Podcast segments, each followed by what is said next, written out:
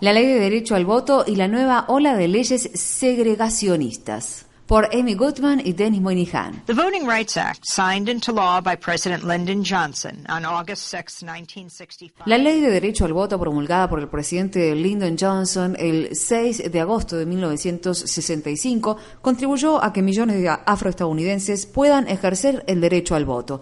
Ese día, en un discurso pronunciado durante una reunión con miembros del Congreso de los dos principales partidos, su gabinete, referentes de la lucha por los derechos civiles y la prensa, Johnson expresó respecto a los afroestadounidenses.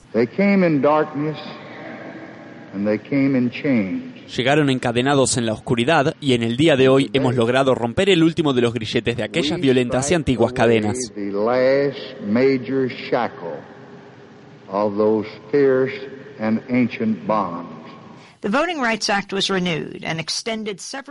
La ley de derecho al voto fue renovada y ampliada varias veces en el transcurso de los últimos 50 años, pero finalmente, en junio de 2013, la Corte Suprema de Estados Unidos, en una votación dividida, redujo la ley a cenizas. Casi de inmediato, varios estados del sur del país comenzaron a aprobar restrictivas leyes electorales que provocaron la privación del derecho al voto de cientos de miles o tal vez millones de votantes. Sin embargo, tres años después, esta nueva generación de leyes segregacionistas similares a las leyes de Jim Crow que impusieron la segregación racial en las instituciones públicas de Estados Unidos, enfrentan demandas judiciales a nivel federal y una a una van siendo dejadas sin efecto o debilitadas significativamente.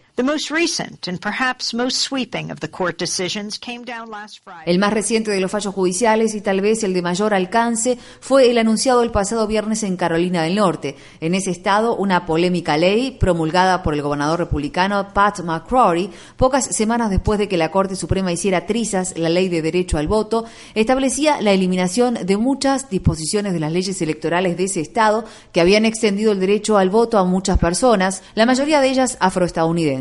La ley promulgada por McCrory imponía un estricto requisito de identificación por fotografía a fin de votar. Eliminó además buena parte de las opciones de votación anticipada de ese estado, entre ellas las votaciones dominicales, que resultan muy importantes para la comunidad afroestadounidense, ya que las congregaciones de las iglesias acuden juntas a votar después de misa en lo que se denomina almas a las urnas.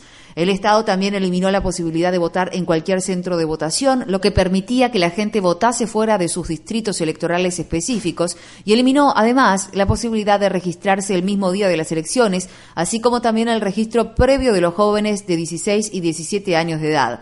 Todas estas disposiciones eran mejoras a las leyes de empadronamiento de votantes de Carolina del Norte que habían sido promulgadas cuando el gobierno estatal estaba bajo control demócrata.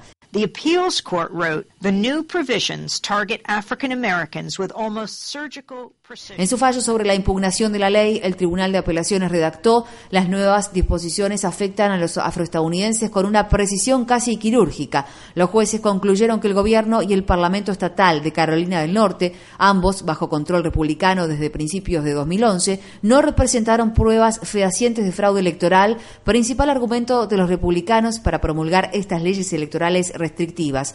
Como parte de la misma estrategia, el candidato a la presidencia por el Partido Republicano, Donald Trump suele utilizar argumentos similares, puede haber gente que vota hasta 10 veces, ha afirmado Trump sin presentar evidencia alguna.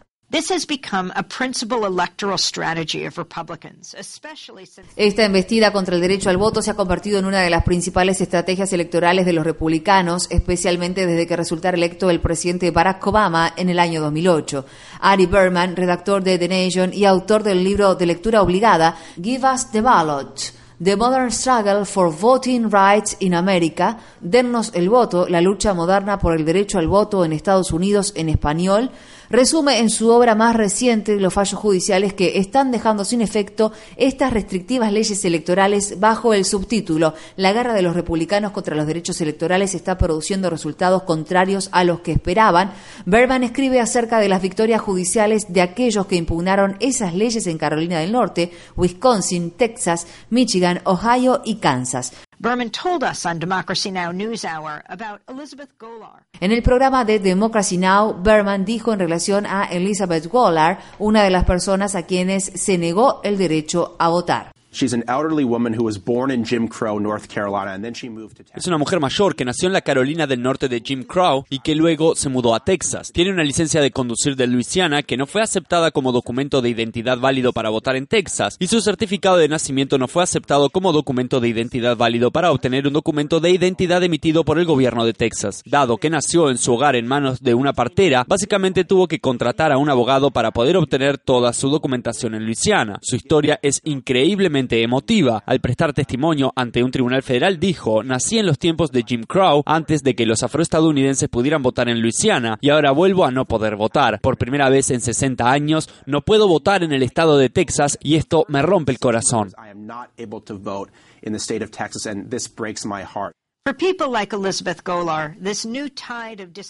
Para personas como Elizabeth Golar, esta nueva ola de privación de derecho al voto podría estar revirtiéndose, pero queda por verse si eso sucederá a tiempo para las elecciones presidenciales de noviembre, como resalta Berman.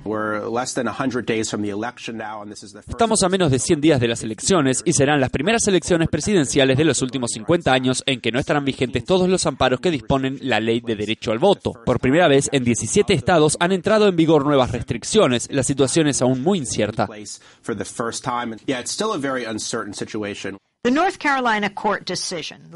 El fallo judicial de Carolina del Norte, como la aprobación misma de la ley de derecho al voto, estuvo precedido de años de activismo y manifestaciones pacíficas. En 1965, las acciones se centraron en Selma, Alabama, donde manifestantes pacíficos que marchaban hacia la capital del estado fueron brutalmente agredidos por la policía estatal al cruzar el puente Edmund Pettus el cual lleva el nombre de un general de la Confederación y gran dragón del Ku Klux Klan. En Carolina del Norte, miles de personas se sumaron a la campaña Lunes Morales, impulsada por la Asociación Nacional para el Progreso de las Personas de Color y participaron en acciones de desobediencia civil en el marco de esa campaña de protestas semanales. Más de medio siglo después de haberse promulgado la ley de derecho al voto, la lucha continúa.